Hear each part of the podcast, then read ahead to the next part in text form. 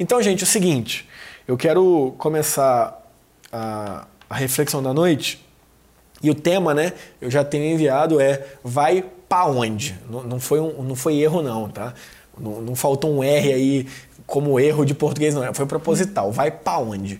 E eu vou explicar por quê, mas antes eu quero que você me acompanhe na leitura do Evangelho de João, capítulo 6, versículos 60 a 69.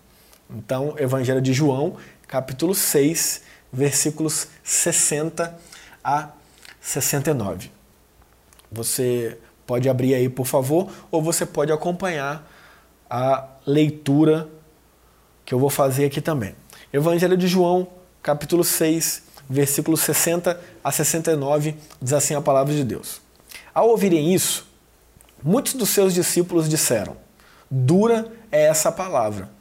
Quem consegue ouvi-la? Sabendo em seu íntimo que os seus discípulos estavam se queixando do que ouviram, Jesus lhes disse: Isso os escandaliza? Que acontecerá se vocês virem o filho do homem subir para onde estava antes? O espírito da vida. A carne não produz nada que se aproveite. As palavras que eu lhes disse são espírito e vida. Contudo, há alguns de vocês que não creem, pois Jesus sabia desde o princípio quais deles não criam e quem o iria trair. E prosseguiu: É por isso que eu lhes disse que ninguém pode vir a mim a não ser que isso lhe seja dado pelo Pai. Daquela hora em diante, muitos dos seus discípulos voltaram atrás e deixaram de segui-lo. Jesus perguntou aos doze: Vocês também não querem ir? Simão Pedro lhe respondeu: Senhor, para quem iremos? Tu tens as palavras de vida eterna. Nós cremos e sabemos que és o Santo de Deus. Maravilha. Leitura do Evangelho de João, capítulo 6, versículo 60 a 69. Se você é, é pai de criança pequena, ou avô e avó, ou mãe de criança pequena, ou você está muito ligado aí nos memes da internet, você conhece o Pocoyo. O Pocoyo é um desenho infantil que está sendo muito utilizado a figurinha dele, é um, é um bonequinho com um chapéuzinho azul, muito engraçadinho, pequenininho. Está sendo muito usado a, a, figura dele nesse período de quarentena aí. E as pessoas estão fazendo os memezinhos, que são figurinhas né, engraçadas, que estão colocando o Pocoyozinho com o bracinho na cintura e fazendo a seguinte pergunta: vai para onde? Então, nesse período de quarentena aí, tem até figuras do Pocoyo nas portas dos condomínios, nos postes, porque ele está questionando ali onde essas pessoas vão num período que elas deveriam estar em casa. E de igual forma, eu quero questionar a gente aqui hoje também, mas um pouco mais é, profundo que o Pocoyo. Não só perguntando vai para onde, no sentido de para onde você vai num período que você deveria estar em casa. Eu quero fazer uma pergunta no seguinte: nesse período de pandemia mundial, nesse período de desespero que muitas pessoas estão vivendo, Nesse período de instabilidade política e principalmente econômica, para onde que a gente vai? Como que tem sido a sua mentalidade nesse período aí? Principalmente você que é às vezes um profissional autônomo, que está pensando que como que vai ser é, o colapso da economia, como que vai ser, é, você tem pessoas nas, na sua família de grupo de risco, ou você pode ser uma pessoa de grupo de risco. Diante de todo esse caos aí, toda essa problemática, para onde que você vai? E Jesus, ele foi mais profundo ainda do que o Pocoyozinho, que só perguntou vai para onde, e do que até mesmo eu, que perguntei para nós onde nós vamos diante de todo esse caos aí. Jesus ele fez isso com os seus apóstolos, com os seus doze, mas ele não perguntou para eles vão para onde. Ele já foi muito mais enfático e muito mais enérgico. Porque ele disse o seguinte: vocês não querem ir embora? Diante do que vocês viram e observaram, diante da problemática bíblica ali que eles estavam vivendo, que eu ainda vou explicar, Jesus perguntou para eles: vocês não querem ir embora, não? E é diante desse contexto que eu quero conversar um pouco com você hoje. Só que para isso, a gente precisa analisar esse contexto. E a gente precisa entender o contexto do que foi lido aqui eu li o Evangelho de João, capítulo 6, versículos 60 a 69. Mas antes dele, eu vou pedir para você voltar um pouquinho na sua Bíblia aí, que a gente vai entender. Olha o versículo 60, que foi o primeiro que eu li. Diz assim: ó, ao ouvirem isso, muitos dos seus discípulos disseram: Dura é essa palavra. Quem consegue ouvi-la? A pergunta é: ao ouvirem isso, o que?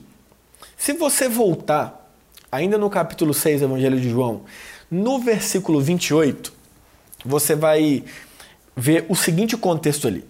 Jesus ele estava na sinagoga de Cafarnaum e ele estava ali ensinando as pessoas. O que era a sinagoga? A sinagoga era como se fossem as igrejas da época. As pessoas ali se reuniam para ouvir a palavra dos mestres, dos rabinos. E Jesus, como mestre, estava ali expondo as escrituras e ensinando as pessoas. E Jesus ali, ele foi questionado pelos seus ouvintes. Nesse episódio específico aqui, composto por três grupos. O primeiro deles, judeus, líderes religiosos, seus seguidores. Então Jesus estava ali expondo as escrituras na sinagoga e vários líderes judeus com os seus seguidores estavam ali ouvindo Jesus. Tinha um outro grupo também, o segundo grupo, os discípulos de Jesus, que eram todos aqueles que ouviram sua mensagem e estavam crendo nele, estavam o acompanhando. E o terceiro grupo, que era os seus doze discípulos mais próximos, ou seja, os seus doze apóstolos. Então, esses eram os três grupos que estavam ali nesse episódio, nesse contexto. É muito bom que você tente visualizar isso aí na sua mente. Pensa, Jesus estava numa sinagoga, numa cidade chamada Cafarnaum, e ele estava ensinando, como se estivesse dando uma aula. Três grupos estavam ali reunidos: líderes judeus com seus seguidores, que eram pessoas que sempre estavam batendo de frente com Jesus, os discípulos de Jesus, que era toda aquela multidão que o seguia diante de tudo que ele tinha feito, e os seus doze apóstolos, um grupo mais fechado. Ali, eles começaram a questionar Jesus. Quem começou a questionar Jesus? Os líderes judeus e os seus discípulos. E eles perguntaram o seguinte, ainda no versículo 28, o que precisamos fazer para realizar as obras que Deus requer? Então eles estavam perguntando o seguinte, Jesus, o que, que nós, líderes judeus, que somos seguidores assíduos da cultura judaica, precisamos fazer para Deus nos aprovar? A resposta de Jesus no versículo 29 foi muito simples. Ele disse assim: A obra de Deus é esta, crer naquele que ele enviou. Ou seja, olha o que Jesus disse: Não tem nada humano, concreto que deva ser feito. Vocês devem crer em mim, porque Deus me enviou. O próprio Pai me enviou. Só que eles não ficaram satisfeitos com essa resposta. E aí no versículo 30, eles questionam mais e eles perguntam o seguinte: qual sinal miraculoso você vai mostrar pra gente?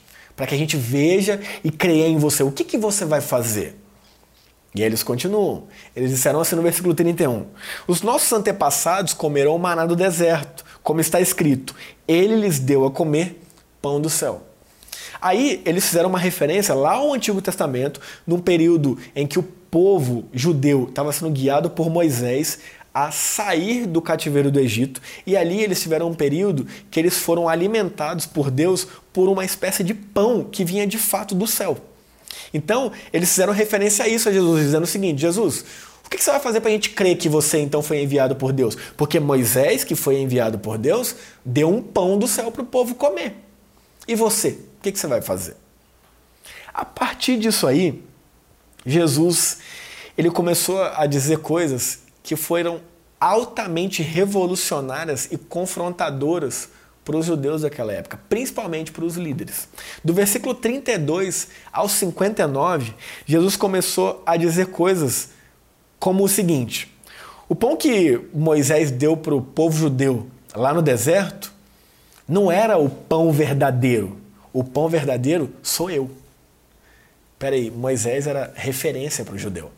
Moisés era aquele que foi enviado por Deus para dar as leis para os judeus, ou seja, os dez mandamentos.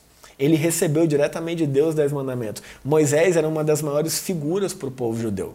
E Jesus está dizendo para eles agora: o pão que Moisés deu para vocês é nada. Sabe por quê? Porque o povo comeu esse pão e morreu. Agora, quem se alimentar de mim, Jesus dizendo, esse nunca vai morrer.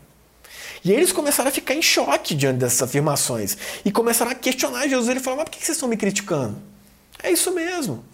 Quem se alimentar do meu pão, que é na verdade a minha carne, e beber do meu sangue, ainda que morra, vai viver. vai viver eternamente. A vida está em mim porque o Pai me enviou.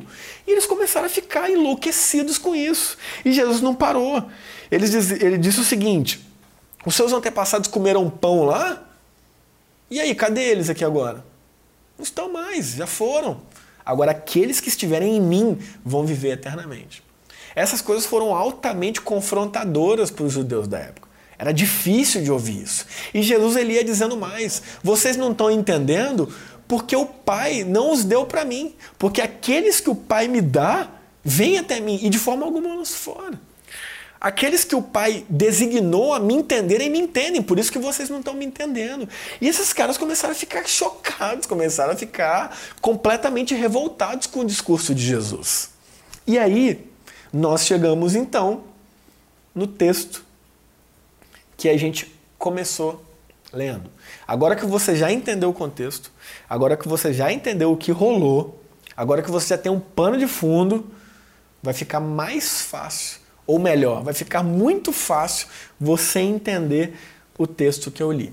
E aí eu vou trabalhando agora o texto que eu li de João 6, versículos 60 a 69, para a gente extrair ensinos maravilhosos para a nossa vida nesse período problemático que a gente está vivendo no mundo, não só aqui no Brasil, mas no mundo. Então eu vou retomar a leitura no versículo 60. Ao ouvirem isso, que você já sabe o que é, muitos dos seus discípulos disseram: Dura é essa palavra. Quem consegue ouvi-la? Então vamos lá, você lembra que eram três grupos que eu falei? Judeus, líderes religiosos e seus seguidores, um grupo os discípulos de Jesus, que era aquela galera que o seguia, e os seus doze. Aqui, o primeiro grupo já ficou de lado. O primeiro grupo que bateu de frente com Jesus, que bateu boca com Jesus, que não aceitou o discurso de Jesus, não está mais aqui nessa narrativa. Agora estão dois grupos: os seus discípulos gerais e os seus doze. Nesse contexto aqui que eu li, olha o que fala o versículo 60. Dura é essa palavra. Quem consegue ouvi-la? Quem disse isso? Muitos dos seus discípulos. E Jesus, no versículo 61, diz assim: Sabendo em seu íntimo que os seus discípulos estavam se queixando do que ouviram, Jesus lhes disse: Isso os escandaliza? Ou seja, Jesus conhece o íntimo deles, ele conhece o nosso íntimo. Ele sabendo, já que eles estavam ali entrando em choque com tudo aquilo que ele tinha dito, ele pergunta: isso faz com que vocês pequem? Escandalizar é cair, cair da fé, abandonar a fé, esquecer os princípios basilares de Cristo, ou seja, de fato deixar de ser um cristão, no sentido que é impossível alguém que de fato um dia foi cristão, de fato e de verdade alcançado por Jesus, deixar de ser. Só que esses aqui são discípulos como meros seguidores. Eles eram simpatizantes. Eles acompanhavam Jesus até porque o que Jesus fazia ninguém nunca fez. Ninguém nunca tinha feito coisas que Jesus fez. Então, ele tinha um grupo de seguidores grande até esse momento aqui. E aí, olha o que Jesus fala no versículo 62. O que acontecerá se vocês virem o filho do homem subir para onde estava antes? 63 o espírito dá vida. A carne não produz nada que se aproveite. Calma, vamos lá. A gente precisa entender por que, que Jesus está dizendo isso aqui. Não dá para você pegar a partir disso aqui e dizer, tá vendo? A carne não presta para nada, como muitas pessoas dizem.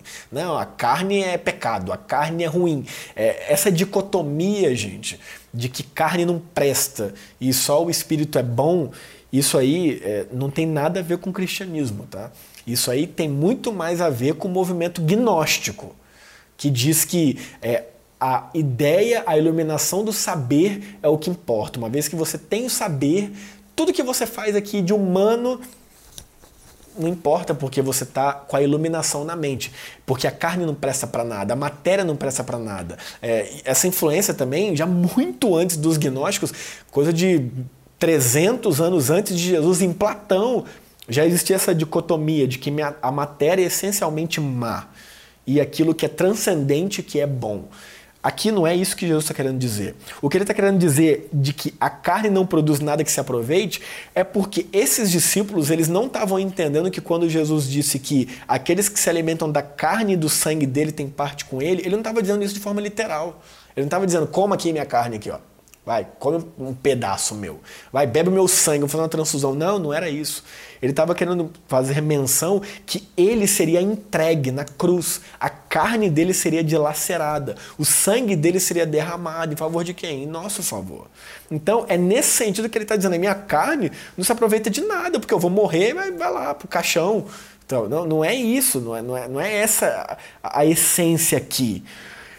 Por quê? Porque é o Espírito que dá vida. Então, na verdade, Jesus está trabalhando aqui uma concepção espiritual de carne, se alimentar dele, de beber do sangue dele, de ter parte com ele, não de forma física. Então, por isso que aqui ele está dizendo, a carne não se aproveita de nada no que eu estou falando. Mas as palavras que eu lhes disse são espírito e vida. Ou seja, eu não estou resumindo o que eu disse de se relacionar comigo a uma questão carnal mas algo espiritual, ligado ao espírito e à vida. E é no 64, ele diz: Contudo, há alguns de vocês que não creem. Tá vendo como o que eu disse aqui é. Como que pode um discípulo de Jesus não crer nele? Porque eles são chamados de discípulos porque eles estão no bolo. Mas de fato eles não eram. Eles estavam ali no grupo dos seguidores de Jesus. Nesse texto aqui, até chamados de discípulos, porque ele abrangeu todos aqueles que o seguiam como discípulos. Mas é o que ele está dizendo aqui, ó, há alguns de vocês que não creem. Pois Jesus sabia desde o princípio quais deles não criam. Ou seja, quais deles no plural. Muitas pessoas que estavam ali não creriam nele mesmo. Estavam indo nele porque ele fez milagre, estavam indo nele porque ele tinha um ensino como ninguém tinha, estavam indo nele porque ele ressuscitou mortos, porque ele curou é, enfermos, porque ele fez cego enxergar. Então era aquele grupo dos seguidores, né? Que, como eu disse, aqui nesse texto são até chamados de discípulos, mas de fato não são. E aí ele diz, ó. E quem o iria trair? Jesus sabia desde o princípio quais deles, no plural, não criam e quem o iria trair. Falando especificamente de Judas, no quesito traição. E aí ele prossegue, versículo 65. É por isso que eu lhes disse que ninguém pode vir a mim a não ser que isto lhe seja dado pelo Pai. Ou seja, você lembra que eu falei aqui que uma vez aquele que realmente esteve em Cristo, verdadeiramente, esse nunca deixa de estar em Cristo? Por quê? Porque estar em Cristo não é mérito meu nem seu. Não é iniciativa nem minha nem sua. Não é algo que eu posso bater no peito, você pode bater no peito e falar, eu escolhi isso, eu fiz a ótima escolha. Não, não. Isso foi dado pelo Pai. Isso é privilégio do Pai para mim e para você. Se você que está me assistindo aqui, que está me ouvindo aí no Facebook, aqui no YouTube, na live do Instagram da Igreja, na live do meu Instagram, se você é cristão, se você é cristã, isso não é privilégio nem meu nem seu. Isso é graça. Isso é feito pelo próprio Pai. É o que Jesus está dizendo aqui, ó. é por isso que eu lhes disse que ninguém pode vir a mim, a não ser que isto lhe seja dado pelo Pai. Nós só fomos até Jesus porque o Pai assim nos deu a Ele, porque assim o Pai quis. Isso, gente, o que, que deve é, ser aplicado em nós? Que nenhum de nós aqui pode se ensoberbecer ou se achar melhor do que alguém porque é cristão ou cristã. Porque isso não é nem mérito nosso, isso é graça. A gente não pode se achar melhor do que ninguém porque a gente é cristão. Porque nós somos pecadores, falhos, miseráveis, mas somos filhos e filhas verdadeiros e legítimos de Deus, porque assim o Pai o quis. Qual que você acha que é mais garantido? A minha vontade e a sua a do Pai? É óbvio que é a do Pai. Porque a nossa vontade muda, né? Hoje eu quero A, amanhã eu quero B, depois eu quero C. E assim seria também se fosse nossa escolha Deus. Hoje eu quero Deus, amanhã as coisas fogem do meu controle, eu não quero mais Deus. Assim foram esses aqui. Por quê? Porque eles não foram dados pelo Pai. Eles estavam ali simplesmente pelo show. Eles estavam ali simplesmente pela conveniência. Eles estavam ali simplesmente porque Jesus era diferente de todos os outros líderes. Mas não, aqueles que verdadeiramente tinham sido dados pelo Pai, estes permaneceram. No versículo 66 ele prossegue dizendo: Daquela hora em diante, muitos dos seus discípulos voltaram atrás e deixaram de segui-lo. Segundo os comentaristas bíblicos, é, a maioria dos discípulos de Jesus aqui deixou de ser discípulo dele. A maioria, a maioria dos seus seguidores o abandonou aqui nesse momento. Ou seja, aquela multidão que até então fazia coro, querendo exaltá-lo como rei, aqui já não quer saber mais dele. Aqui já está aí, esse papo dele é muito pesado, é, é muito difícil de, de aceitar isso aí, esse discurso é muito duro, não quero saber disso não. Ou seja, quando acabou a conveniência, quando acabou o show, já não serve mais para eles. E aí, versículo 67, Jesus perguntou aos doze: Vocês também não querem ir? Vocês também não querem vazar, não? Vocês não querem igual eles, não? Embora? Esquecer de mim? Porque agora eu falei algo que vocês não gostaram? Ou eu falei algo que vocês não entenderam? Ou eu falei algo que vocês não esperavam? Vocês não querem ir embora, não? E aí a resposta de Simão Pedro é a seguinte: Senhor, para quem iremos? Por que, que ele usa o plural? Porque ali ele está sendo um porta-voz dos dez, menos de Judas. Ele está sendo um porta-voz de onze pessoas ali, incluindo ele, né? E ele diz assim: Tu tens as palavras de vida eterna. Nós cremos e sabemos que és o Santo de Deus. Essa é a resposta de Pedro, que na verdade reflete a opinião dos outros dez, exceto Judas. Para onde nós iremos, Jesus? Diante disso que você está falando, diante do que te espera que é a cruz, diante da perseguição que vai chegar a gente também, para onde que a gente vai? A gente só tem o Senhor, só o Senhor tem as palavras de vida eterna. E a pergunta que eu faço para você é: diante de tudo que a gente está vivendo aí, o discurso continua sendo duro, sabe por quê? Porque pode ser que alguém da sua família venha a falecer por essa pandemia. Pode ser que alguém da minha família venha falecer por causa dessa pandemia. Minha mãe é grupo de risco. Meu pai é grupo de risco, altamente grupo de risco. Pode ser que a nossa, economia, a nossa economia venha entrar em colapso e isso venha fazer com que a sua empresa quebre, venha fazer com que é, o meu conforto seja modificado. Muitas coisas podem acontecer de ruins, duras, problemáticas. E a pergunta continua sendo: e aí? Para onde que a gente vai? Vai para onde? Ou como Jesus, vão querer desistir? Vão querer ir embora agora? Quando estava tudo bem, quando era só milagre, quando era só ensino, estava comigo. Agora que as coisas mudaram um pouco, agora que as coisas começaram a ficar um pouco mais difíceis, o discurso começou a ficar mais duro, onde que vocês vão? Vocês querem ir embora? Vocês querem desistir? E a pergunta é: em qual grupo você vai fazer parte? Em qual grupo você faz parte? Em qual grupo você quer fazer parte? O primeiro, que eram aqueles que só questionavam Jesus, que só estavam ali o ouvindo, que eram os judeus, líderes religiosos da época, e os seus seguidores, porque eles também tinham seguidores, eles eram líderes, que só iam ouvir Jesus para questioná-lo. Você pode estar nesse grupo, é aquela pessoa que, diante de tudo isso aí que está rolando, cadê Deus? Cadê a bondade de Deus? Onde que está a cura de Deus? Cadê? Cadê? Cadê? Cadê? Cadê? Por quê? Por que, que é assim? Como eles, que só questionavam. Não queriam saber de se relacionar com Jesus. Eles só queriam saber de questionar. Eles só queriam saber de reclamar. Eles só queriam saber em bater de frente. E em nome de Jesus, a minha oração é que você não esteja nesse grupo aí. É que eu não esteja nesse grupo aí. É que a gente não esteja nesse grupo aí. Só que Jesus ele fecha o cerco e aí ficam dois grupos. Aqueles que eram os seguidores dele, chamados aqui nesse texto, como eu já falei, discípulos, mas que acharam um discurso muito duro, muito difícil. E qual que é esse discurso para hoje? Diante de tudo que a gente está vivendo no mundo, é todas as coisas cooperam para o bem daqueles que amam a Deus. Romanos 8, 28. Isso não mudou. Essa é a verdade bíblica.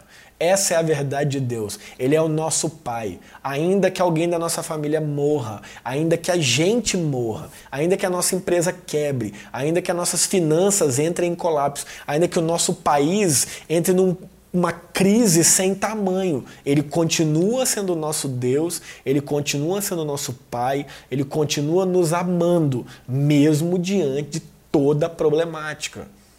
E a pergunta é: você vai ser igual esse grupo que vai olhar e vai falar assim: ah, mas eu ser cristão quer dizer que eu estou sujeito a essas dificuldades também? Sim, está. E aí? Você vai, como disse aqui no versículo 66, daquela hora em diante, muitos dos seus discípulos voltaram atrás e deixaram de segui-lo. Você vai ser a pessoa que vai voltar atrás?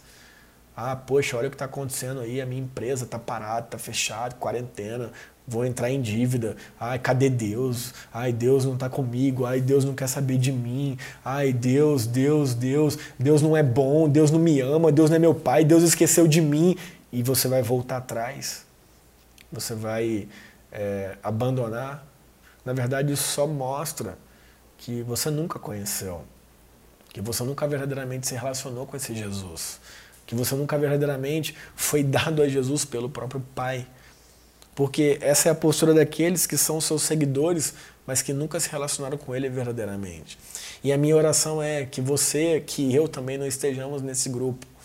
Que não estejamos no grupo daqueles que estão com Jesus quando é conveniente.